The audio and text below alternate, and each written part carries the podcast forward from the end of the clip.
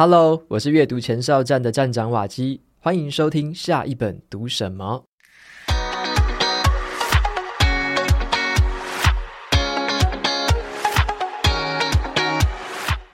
今天我要跟大家分享的这本书叫做《不假装也能闪闪发光》。那这是我读过谈这个冒牌者症候群，我觉得讲的是最好的一本书哦。那这本书的作者就揭露了自己冒牌者的经验，他透过很大量的国内外的一些真实案例的研究跟分析哦。帮冒牌者们打造了一个职场的行动指南，而且可以帮我们去彻底的来跟冒牌者症候群来说拜拜。那今天我就邀请到这本书的作者张静仁老师来跟我们分享这本书。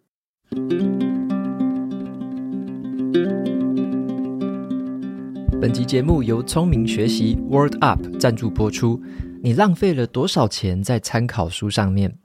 我的话应该是还好啦，但是我想到我妹就觉得哇，真的超浪费的哦。因为像我们学生时期啊，除了买文具很重要之外，另外就是要买参考书嘛。那我爸只要在每个学期开始，就会带着我跟我妹一起去买参考书。那他当然是希望我们可以学得更好啊，成绩考得更高啊。然后额外的还会订阅像是空中英语教室，让我们去学习。我自己都会乖乖的看完听完，可是我妹啊，就是会感觉买一个心安的概念哦。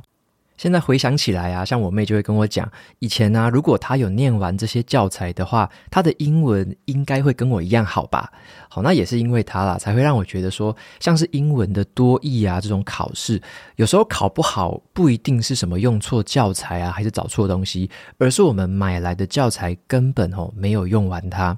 那这一次呢，我要跟大家介绍的就是聪明学习 Word Up 这一款 App，他们有推出了一个叫做“返现计划多益任务目标九百五”的一个学习教材哦。那这份教材里面就包含了多益考试需要用到的单字、阅读、听力。跟模拟考题四大重点一次拥有，而且最让人心动的是什么？是啊，如果你九十天内如果把教材学完的话，你还可以拿到奖励金一千五百元的回馈，有得学又有得赚，一箭双雕。那另外啊，因为这款 App 它支援手机、平板、电脑全平台，可以说是走到哪可以学到哪，你就不用再带着厚重的参考书出门了。这样就可以大大的增加你的学习机会。那也是因为这样子的方便性，他们到目前已经发出将近一千万元的这个奖金了哦。那面对这么好的学习机会，你还不赶紧把握住吗？赶快来参加这项多益任务，拿到属于你的学习奖励金吧！有兴趣的朋友，欢迎前往节目资讯栏参考看看。那先请瀞仁老师跟听众朋友们打声招呼。Hello，瓦基好。Hello，各位观众还有听众朋友，大家好，我是 Jill 张静仁。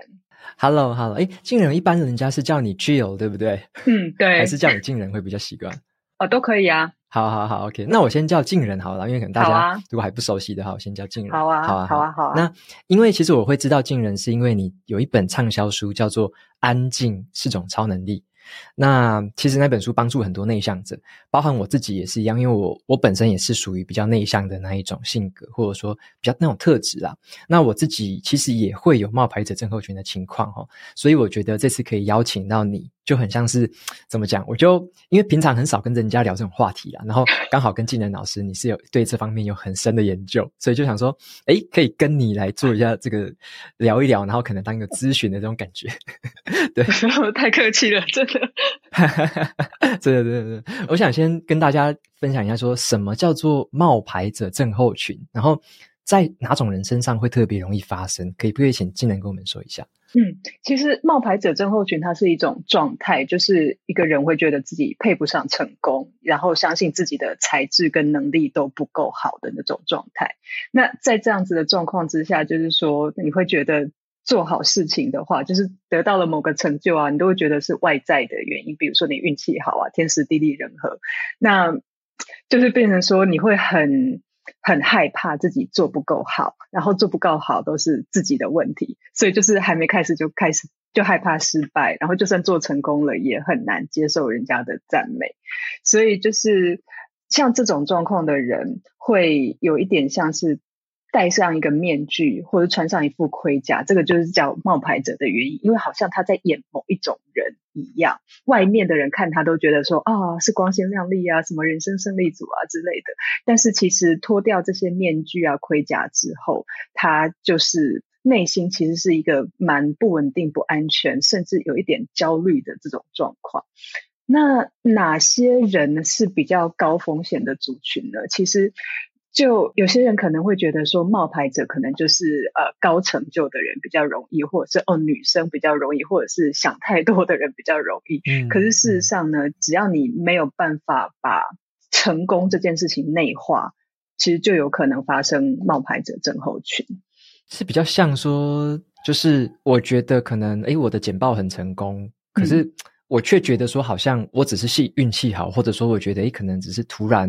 大家喜欢而已，可能不是我真正的这个能力，好像觉得自己的能力不够格，是不是还没有到那个水准，就会觉得自己好像一个冒牌者这样。对，没错，就是会觉得说，别人看到的自己跟我真实的自己其实是不一样的。嗯，那今天我所取得的所有成功，比如说我今天简报参加一个，就算参加一个简报大赛，或者是去对客户简报，客户很喜欢我的简报，那我会觉得说啊，一定是客户人太好，然后或者是说啊，这次是因为有谁的帮忙，所以刚好打中那个客户的胃口等等。总之呢，不是我的努力，或者是我的才能，或者是我的天分去得到这样子的结果。嗯。诶，那这样子的状况，就是说，像你是因为有观察到身边，或者说是不是自己也有这种状况？是因为观察到了什么样的情形，然后想说要写这一本不假装也能闪闪发光？想问一下，你想要写这本书的动机是什么？其实我一直以来都有这样子的状况。那我那个时候，我一刚开始不知道这个叫做冒牌者症候群，然后是有一次我在上网看到。一些国外的文章的时候，我才知道说哈，原来有这个词哦，原来这个就叫冒牌者。然后因为这种事情啊，你也不会去跟别人讲嘛，对，也不会就是因为说真的，也不是什么太光彩的事情，不会主动去跟别人讲。然后我就觉得说啊，应该就只有我这样。啊，你知道。如果是长期在这种状况之下的话，其实是一件很痛苦的事情。就是，嗯、呃，你你不管怎样都觉得自己就是不够好，嗯，然后就是内心会一直很纠结，然后不管是别人再怎么赞美你，你永远没有办法赞美自己那种状况。然后我后来会。决定把它写出来是，其实是受到上一本书的鼓舞。我自己上一本书啦，就是《安静是种超能力》。那那个是在五年前在台湾发行之后，就受到很多人的照顾。然后现在是翻译成七国的语言，然后在美国啊，在日本也都受到很多人的照顾，这样子。然后其实那个那一个 moment 就是我今年五六月去日本宣传我的这本书，然后。这本书的日文版在日本卖了十八万本.然后我就想说，这十八万人是从哪里来啊？然后，然后很多人就会会跟我说：“哦，谢谢你让我觉得，身为一个内向者不是怪咖，或者是呃有人跟我一样陪伴我这样子不孤单。”然后我一路五年多来，我一直收到这样子的鼓励，我就那时候回台湾之后就觉得说。所以搞不好我的文字跟我的经验是真的可以帮助到某一些人的，嗯，那就是那一个动机之后，我六月回来，我七月就开始写这本书，嗯，是这样开始的。诶，那蛮酷的，就是说像你刚刚说在，尤其是像你的书本已经被翻译到了各国嘛，那变成说是一个等于是国际级的这样的一个畅销作家，光是这样子的一个身份或头衔，会不会让你？觉得有什么不自在，或者所以觉得有什么怪怪的地方？超不自在的。你刚刚讲国际级畅销作家，我整个就 很想皱眉头。对对，是这种感觉吗？就是就是像在在外人嘛，像是在我看来就觉得哇很崇拜，然后觉得哇真的是非常了不起的一个成就，然后可能就会用这样的方式去算是以一种称赞，也是一种算是敬佩的这种感觉。但是在你自己听来，你会觉得诶好像。好像感觉那个距是不是有点距离感？还是说觉得诶好像怪怪的这样子？对，对，我觉得你不是在讲我那种感觉，就是一直，即使是到现在，我不喜欢被，或者是还是不习惯被称为作家，我都会说我是一个写作者，或者是卖书的人，或者是作者。我觉得作家应该是那种很厉害的那种人，然后我绝对不是那种人。所以这个也是一种冒牌者的一种感觉，对不对？冒牌者的一种症候群。嗯嗯嗯嗯，对。哎，你书里面有我记得提到一个分类，我觉得蛮有意思的，就是书里面有一个小测验啊，嗯、就是帮我们测验说自己是属于哪一种冒牌者。然后书里面有提到了五种冒牌者的类型。嗯、然后哎，可不可以介绍一下说，呃，有哪五种冒牌者？他们分别是什么样的状态？然后是是怎么样可以判断说自己比较像哪一种？好啊，其实书里面有一个小测验，如果大家有兴趣的话，可以去做一下那个测验，我觉得还蛮准的，真的。呃，所以这五种类型，第一种叫做完美主义型，就是他很在意的是事情怎么做完。那像这种完美主义者，其实是冒牌者还蛮常见的一种类型，就是他有自己的一套流程规范细节，然后什么事情都要按照他所想要的那个方式做好。那如果没有达到这种标准呢，就是失败。那第二种呢，叫做超人或者是女超人型，他在意的是我可以同时做多少事情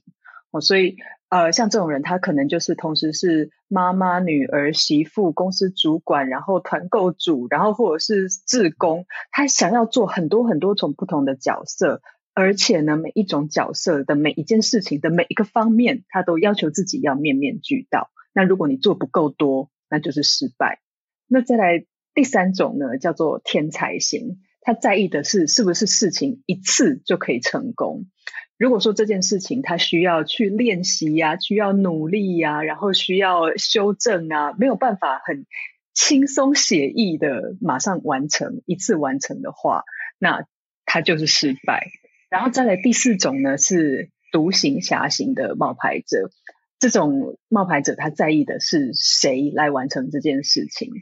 就是说，如果这件事情他需要有人帮忙，或者是需要向外求援，不是自己独立完成的，那这种就算失败。那最后一种是专家型的冒牌者，他在意的是自己知道什么事情，尤其是他专业领域内的事情。那如果说，比如说，我今天的专业是财务好了。今天有什么有人问我想财务相关的问题，但是我回答不出来，诶，我就觉得啊，天哪，我失败了，因为这个是我专业领域的事情，我应该什么都知道。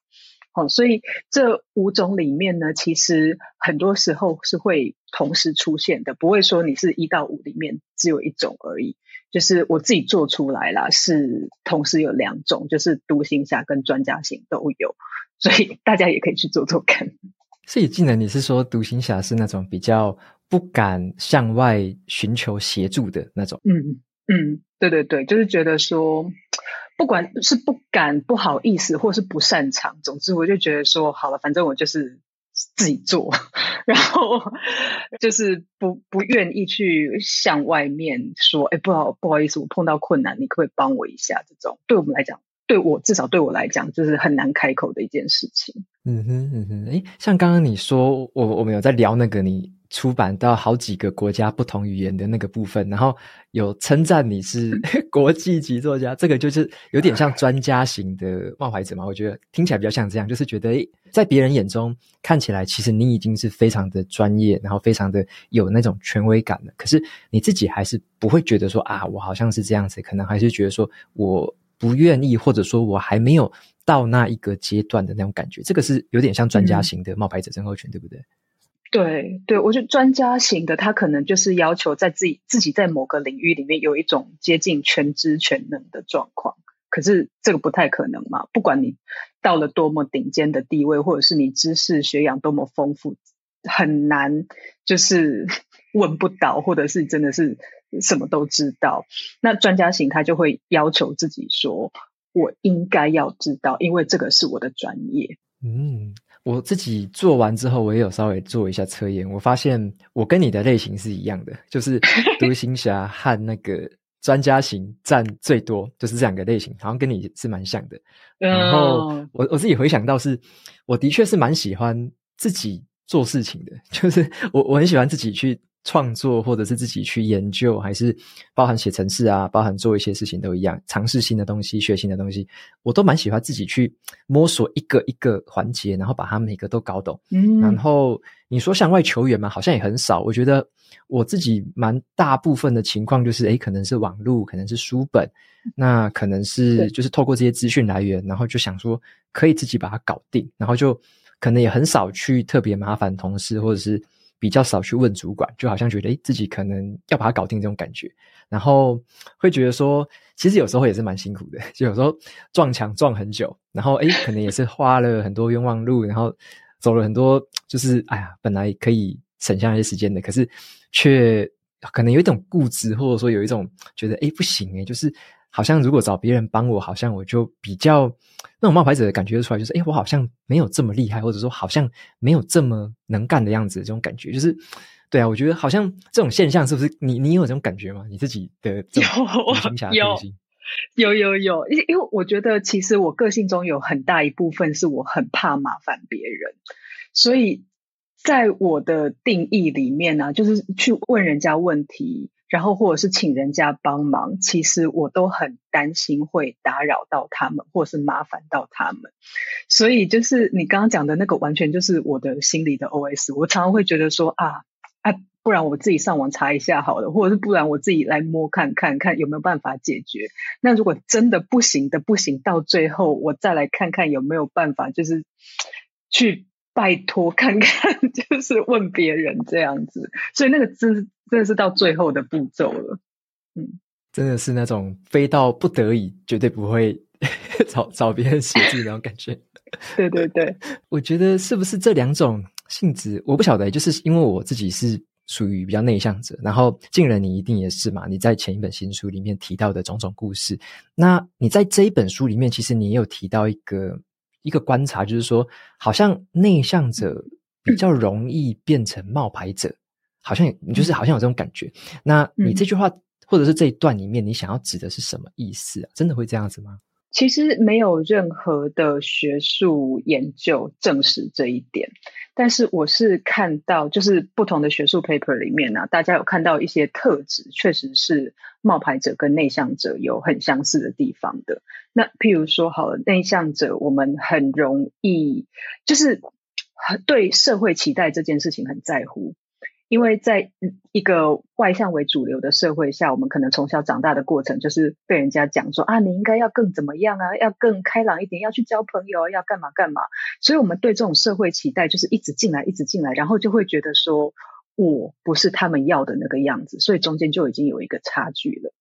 那再来第二点是，内向者很容易把事情往心里去，就是内化反省。那这个可能跟外向特质比较不一样，因为对外向特质就是反正想什么讲什么嘛，他就直接讲出来。然后内向者呢，比较倾向会说，我接受到一个讯息，我先往心里去，在里面一直咀嚼反省，然后到最后再加上跟那个社会期待的差距，会觉得说，哦，所以这是我的问题这样子。然后内向者啊、我们也有一个特质，就是说我们。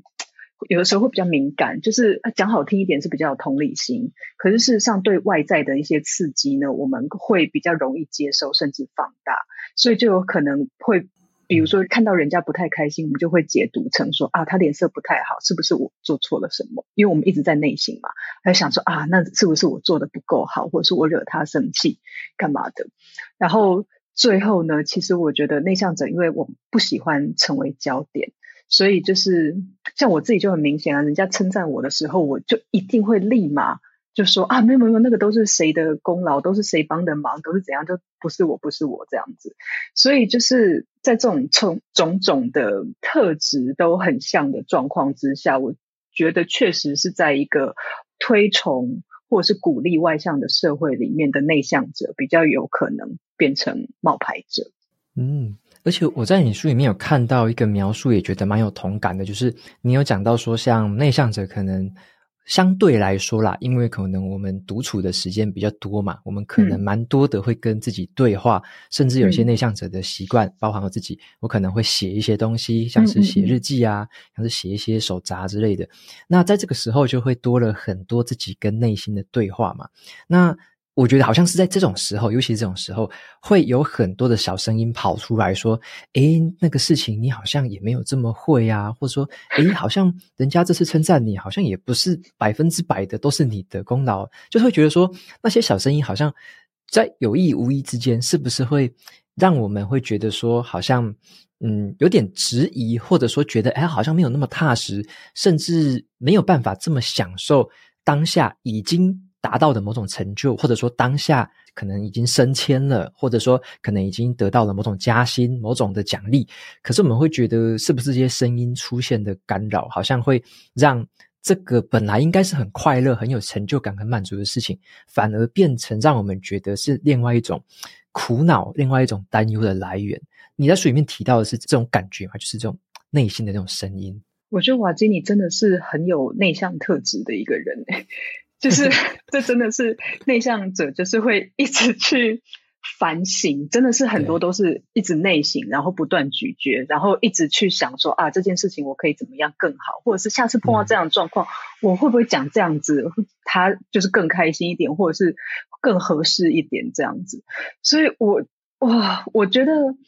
那个确实是一种心理状态，但是并不是说它是全然的缺点。嗯我至少我是这么觉得，我觉得我们在反省的同时，表示我们看到了进步的空间。但我觉得重点就是说，我们不要把那个进步的空间当做自己的标准。嗯，就是说。别人称赞你，表示你已经做很棒了。当然，你自己会回想起来，然后或者是再去思考的时候，你会觉得说啊，其实他们没有看到我哪里做不好，我还哪里还可以做更好，或者是我哪里其实说错了，他们没发现。其实这些就是外在跟你自己的认知之间的差距嘛。但是很多时候呢，我们是把那个自己内在的标准提得很高，然后高到。人家不管说什么，你都觉得那些都不是真的，因为我真的没有达到这个标准。我是觉得说，我们可以把它降低一点。当然，事情总是有进步的空间，但是我们这次已经达到这样子，这很棒啊！那我们下次再进步就好了。那我们下次再进步的时候，也会觉得哦，自己很棒啊，因为我比上次的自己好了。我觉得改进这件事情是这样子啊，因为我们没有可能完美嘛，所以就是每次求进步，反而着重在那个过程。可能大家心里都会比较好受一点。嗯哼，嗯哼，了解。诶，那静儿，你刚刚讲到这个是有点像我比较像那种心态的建立，就是要用怎么样的心态去面对这种现象？就是这种现象不一定是全然的不好，就像你刚刚有提醒的是，这种反省或这种可能会自问、可能会有质疑的这种声音，有时候反而是让我们更进步的一个。很好的机会嘛，所以它不一定是全然坏的。嗯、那可不可以请你跟我们分享一下，说像我们如果要面对这种冒牌者现象，如果说像我们觉得啊自己好像很不够格啊，自己好像觉得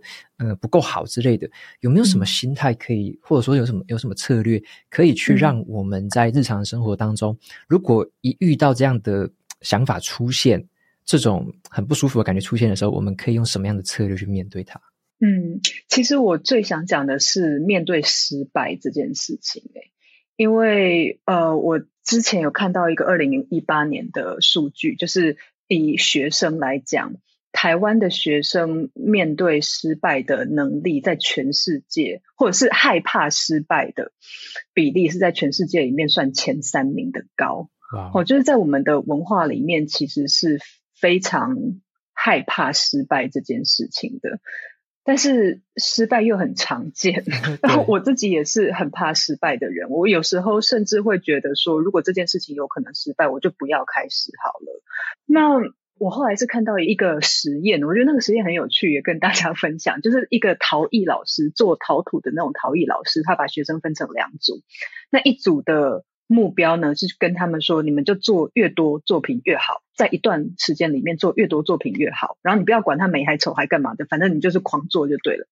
然后另外一组呢，就是在这段期间里面，你们只要做一个作品就好。然后那个作品呢，就是你要做到最好这样子。结果在一段时间之后，老师会来看这两个两组学生的表现，就发现那第一组就是叫他们不管怎样，反正就狂做就好那那组。其实到最后的作品呢，它的品质是比追求完美的第二组还要高的。所以这件事情就是给我很大的冲击，就是说，哦，哦，所以我们可能很多时候，比如说我们考试在追求一百分，然后我们的呃 KPI 在追求完全达标或什么的，但是我们却剥夺了自己很多尝试的机会。嗯、会不会我们退一步来说，就是你把目标改成说，我的目标是我这次一定要做多少次，而不是说成功多少，或者是我尝试多少次。这样子的话，会不会其实就是把我们从那个失败的恐惧里面反而释放出来，而且成果搞不好会比一心一意追求成功或一心一意追求完美还要更好？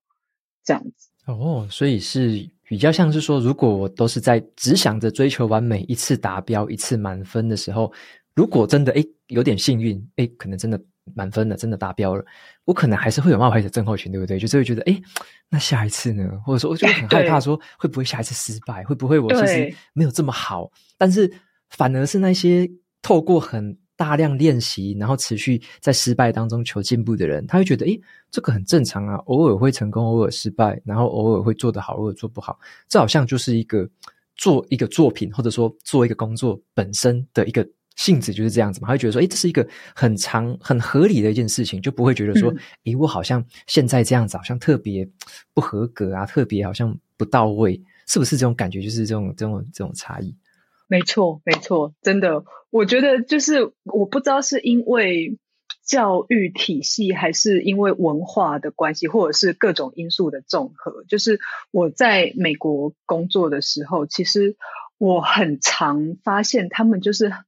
用很多正面的词语，即使是在职场上，就是大家都是那种真枪实弹那种状况，其实也是很多正面的词语来来做沟通。那反而在可能比较东亚的社会里面，可能我们就会觉得说啊，你这个就是要做到怎样，然后你这个如果没有怎样，你就是怎样这种的。我自己是这样子的背景长大的小孩，我就会想说，嗯，哇，那如果。现在或许还来得及。我们现在他在中年嘛，那在在以后的人生里面，如果可以慢慢的改变自己对失败或者是对尝试的呃接受度或者是容忍度的话，那或许那个冒牌者就不会就不会把那么多的压力或者是这么多的枷锁放在自己身上。嗯，了解，原来是这样子。那就是说，像你刚刚有提到的一个状况是。东亚的一个群体，或者说无论是欧美群体还是什么群体，我觉得现在是不是因为网络时代的发达啦，我们在社群媒体上啊，特别就是这种平台特别多的贴文啊、影片之类的。你觉得这种状况就是，诶、嗯、每个人都想要贴文，这种想要建立自己的人设哦，就是说，诶想要让别人觉得我怎么样，想要让朋友觉得我怎么样，嗯、这种人设的这种现象。他会不会算是一种冒牌者现象？就是我好像假装自己想要变成某个人设，然后会不会久而久之，反而就这种冒牌者现象就会越来越严重，越来越难消除？嗯，我觉得这是一个以前时代没有的困扰，就是说网络上的人设这件事情。那因为现在社群媒体太发达，以前我们顶多是跟什么亲戚啊、朋友啊、同学比较，可是你现在只要上网，你就是看到可以跟全世界的人比较，而且大家 PO 上网的其实都是比较美好的体验的部分嘛。然后我印象很深刻，就是呃有一个美国的网红，他叫 Bella，然后他在。抖音上啊，就是有反正有很多追踪者就对了。然后他有一次他自己就承认说，他每次上传图片或上传影片之前，那些东西至少会经过三个软体去编辑。哇！然后他就说，真实世界的我永远比不上网络上的我。哇！所以他其实你你听他这样讲，你就很明确的知道说，他觉得真实的自己跟网络上的自己是不一样的人设。那其实对大家都一样。如果说真实的自己跟网络上的人设是差距越远，而你又越在乎那个网络上的那个自己的话，其实你就会很容易产生冒牌者症候群，因为觉得反正大家是喜欢那个样子的我，而不是现实生活中的我。那如果说你这两个东西其实是距离很近。然后或者是你其实嗯也没有很在意网络上大家怎么看自己的话，其实相对来讲可能就会比较好一点。那我很好奇，静人，你看待就是我们用社群媒体平台发文的这种发文的方式，就是你会比较建议的是，我们是很忠实、很真实的做自己的样子，只呈现到那种就是我有多少我就呈现多少而已，而不是说可能要故意成为某一种人设，然后可能明明就没什么钱，然后要变得光鲜亮丽那样子。你是比较赞成，或者说你是你自己本身会怎么样去在社群媒体的经营上面，或者说你去发文这个上面，有什么地方是你觉得应该要拿捏的？嗯，这个我可能不是太好的例子，因为我社群媒体没有很用力在经营，我就是佛系经营这样子。嗯、那我自己的想法就是，因为我这个人才是重要的嘛。嗯、然后很多时候你呃外面看到的人跟你身边看到的你不太一样。那我我五年前出书的时候，事实上，其实，在各国都有啦，就是会有一些人攻击我啊，然后会有一些人说很多批评我的话，批评我的任何一个部分，这样子都被批评过了。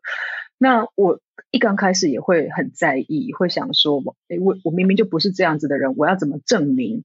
我不是你们讲的这样？但是后来我就觉得说，第一个我是内向者嘛，我真实世界朋友真的很少。那我就觉得说，哎，奇怪，我我朋友就已经很不多了，我为什么不花时间去顾好我这些朋友就好？嗯，然后再来就是说，因为现在大家包括人家经纪公司啊，也会要求说，哦，你要发文啊，要呈现出一个什么样子？那我就会跟他讨论说，如果我就是写我自己想写的，这样可以吗？就是。其实到最终啊，他们有的时候像外国的经纪公司或者是出版社什么，他们只是需要一个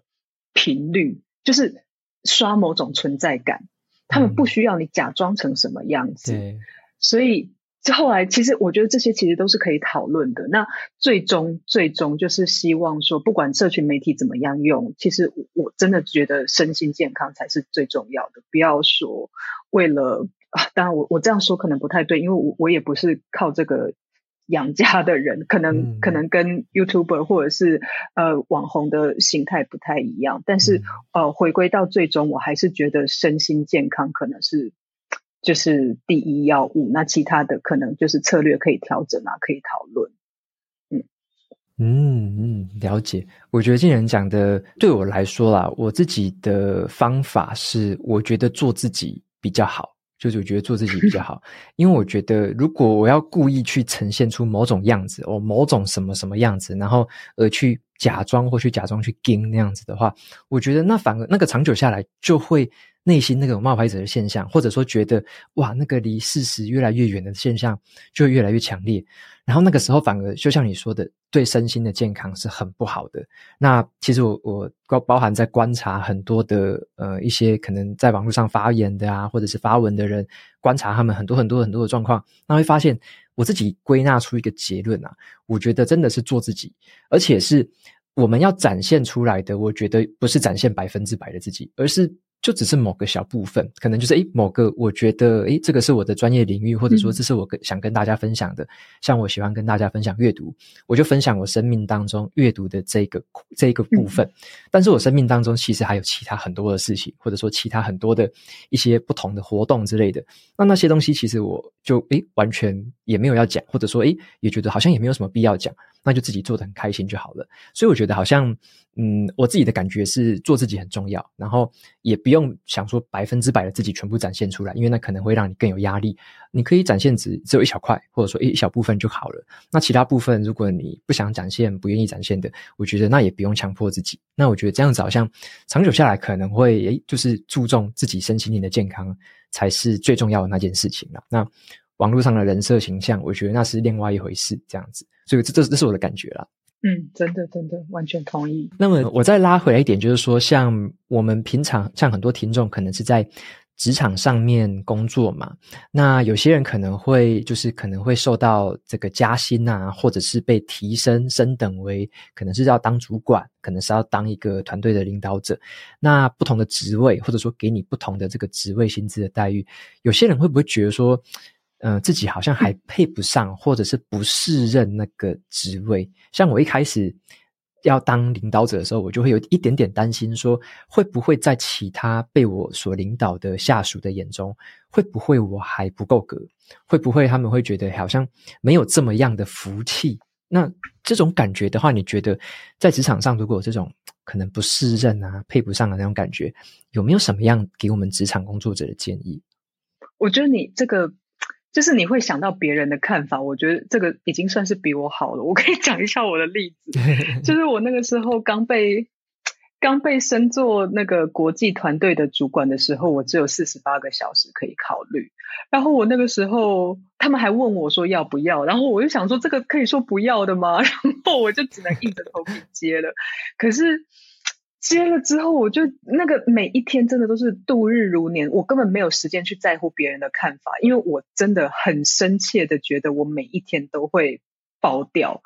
就是我什么都不知道，然后我什么都不会，然后前一个经理已经离职了，没有人，他没有办法好好的交接，然后没有我没有人可以问，总之就是一个很孤立无援的状态。然后我那个时候真的，真的我是半夜会惊醒那一种，会觉得哎，我什么事情是不是？忘了做，或者是哎，那个哪个客户什么事情是不是呃没有讲好之类的？嗯，然后这样子大概过了半年的时间，超级痛苦。然后我后来回想起来，就是其实啊，这种这种状况，其实大部分的人应该或多或少都会，因为你是被提升到一个不同的层次，你看到的世界，你遇到的事情本来就会不一样嘛，所以很多人可能就会。觉得说啊，我我不够格，我没有办法在这里，因为我们看到的是以前那个我们嘛。对。那我那个时候，嗯，自己给自己的话就是说，就算我不相信自己，我也要相信那些相信我的人。嗯。因为。不管是被聘用到一个新公司，加入一个新团队，或者是被升为主管，一定是有人做这些决定的嘛？就是有人决定说要让你升职，而不是升别人，或者是有人决定要录取你，而不是录取面试室里面其他的人。所以，其实我们不相信自己，我们要相信那些做决定的人嘛，表示他们认为我们有能力，认为我们做得到。然后我那个时候，呃，美国主管就跟我说：“你已经在这里了。”然后我那个时候还听不太懂，我想说，对啊，我一直都在这里，这是什么意思？然后他就说，你已经在这里做这些事情了，就表示你是当下最合适的人选，或者是最合理的选择，不然你就不会在这边做这件事情，应该是别人在这边，或者是你在做别的事情啊。所以我那个时候就会觉得说，哎，对耶，那如果说我已经在这边做这件事情，那就表示说。我当下是最合理的选择，那我就这样子说服自己说：好，我是合理的选择，我是最合理的选择，所以我在这边是我应得的。嗯，反而是可以透过这样子的一个转换这种思考的方式，让自己不会一直去担忧说啊，我好像跟谁谁谁，我好像会不会没有这么好，会不会没有这么适合？其实反而在很多时候。我们如果说像我们刚刚提到的被升迁当主管，或者说诶被给予某一种权利，被赋予某一种责任的时候，这个时候就代表给予这个权利或者说做这个决策人，他们已经认可，或者说他们自己心里面可能也有一些些期待，他可能也会相信，即使你现在能力还没有这么样的完美，但是他相信你可能也会成长的，他相信你在这个过程当中也可能会突破这些困难，你是有能力去。达成某一件事情的人，所以说，我觉得反而可以透过一些诶给予你责任或做决策的人，他们的肯定，或者说他们给予你的这样的一个责任，来鼓励自己说，诶我是某种程度上是被认可的，对，那就不会再去特别的去烦恼说，哎呀，不用不用想自己啊，因为因为那个决策不是我们自己决策的嘛，通常都是。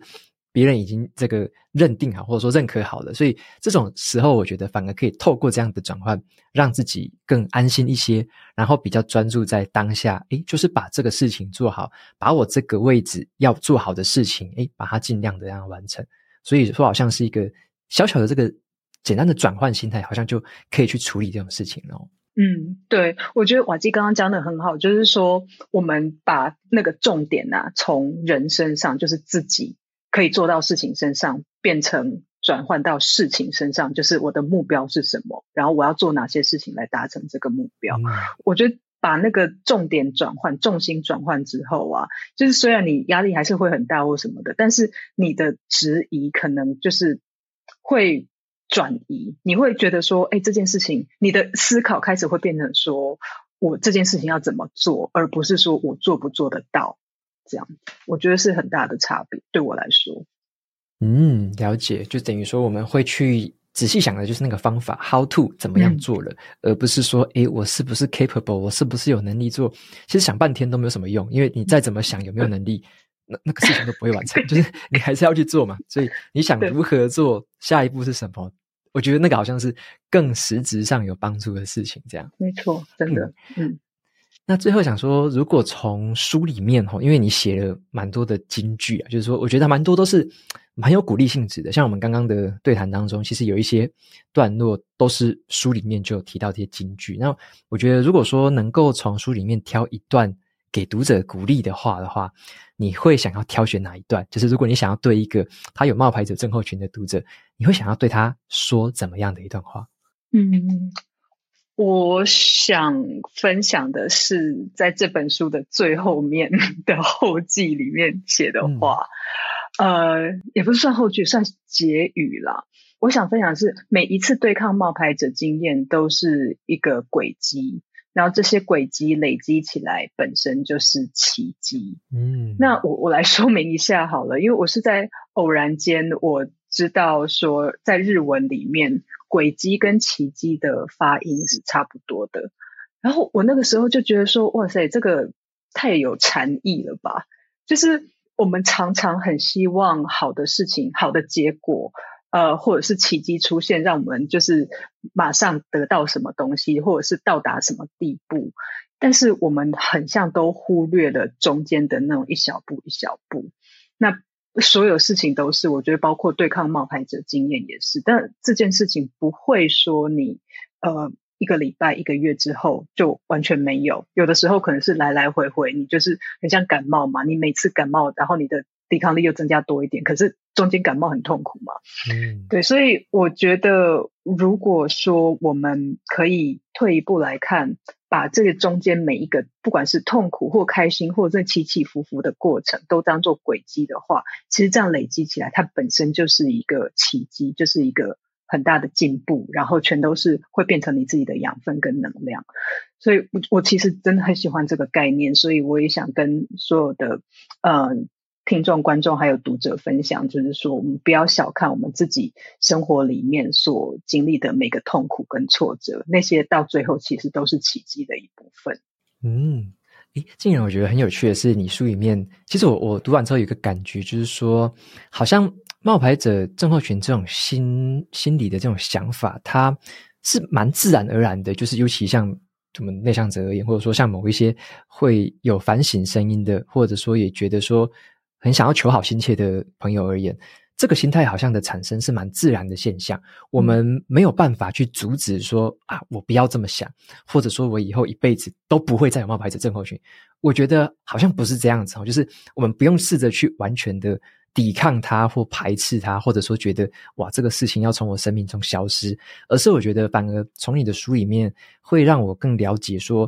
我们要意识到说，诶，有这样的一个想法出现。我们有这样的一个状况出现，那我可以选择要怎么样去解读它，或者说我可以选择下一步怎么做。嗯。我觉得好像是这种感觉，对不对？就是我们先去了解它出现，而且我们允许它自然的出现，但是我们可以选择自己怎么样看待它，然后也可以选择自己的行动，而不会被这个想法给击败，或者说被这个想法给拖延住了。对，我不晓得这样的解读是不是跟刚刚你所说的那个轨迹的概念是比较像的，是这样吗？嗯嗯嗯嗯，我超级超级同意。就是因为我自己，即使我写了这本书，我还是没有，我书里面提供很多方法，但是我自己也还是没有从冒牌者里面毕业。然后你看，像蜜雪儿奥巴马这么气场这么强的人，他。也是从小到大都是冒牌者，他现在也是还没有毕业，都已经对多大了这样子，对，对，所以我我才其实，在写书或啊，然后我刚刚在听瓦基讲话的时候，我就听到，我就想到那个电影《美丽境界》里面，他是在讲一个数学家嘛，然后他其实有一些精神上面的状况、心理疾病，所以他会看到幻影。然后他一刚开始觉得那些幻觉都是真的，因为那个就很真嘛。事实上，他也会觉得那个是真的，但是他就是每天跟他共处。然后十年之后，他突然发现，哎，其实那个不是真的，因为那过了十年，他的幻觉中的小女孩。都没有长大，所以他证明了那个是真的是幻觉，而不是真实中的人。嗯，那我觉得其实跟冒牌者经验就是有点类似，因为你心里面会有一个声音嘛，会讲说你做不到，或者是你你不值得这些，或者是这个一定会失败，别人会拆穿你，等等等等。但是我觉得，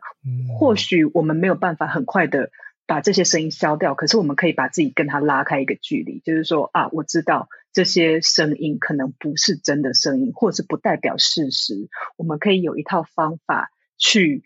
让我自己知道，说这些声音哪些是真的，哪些只是我自己的幻想，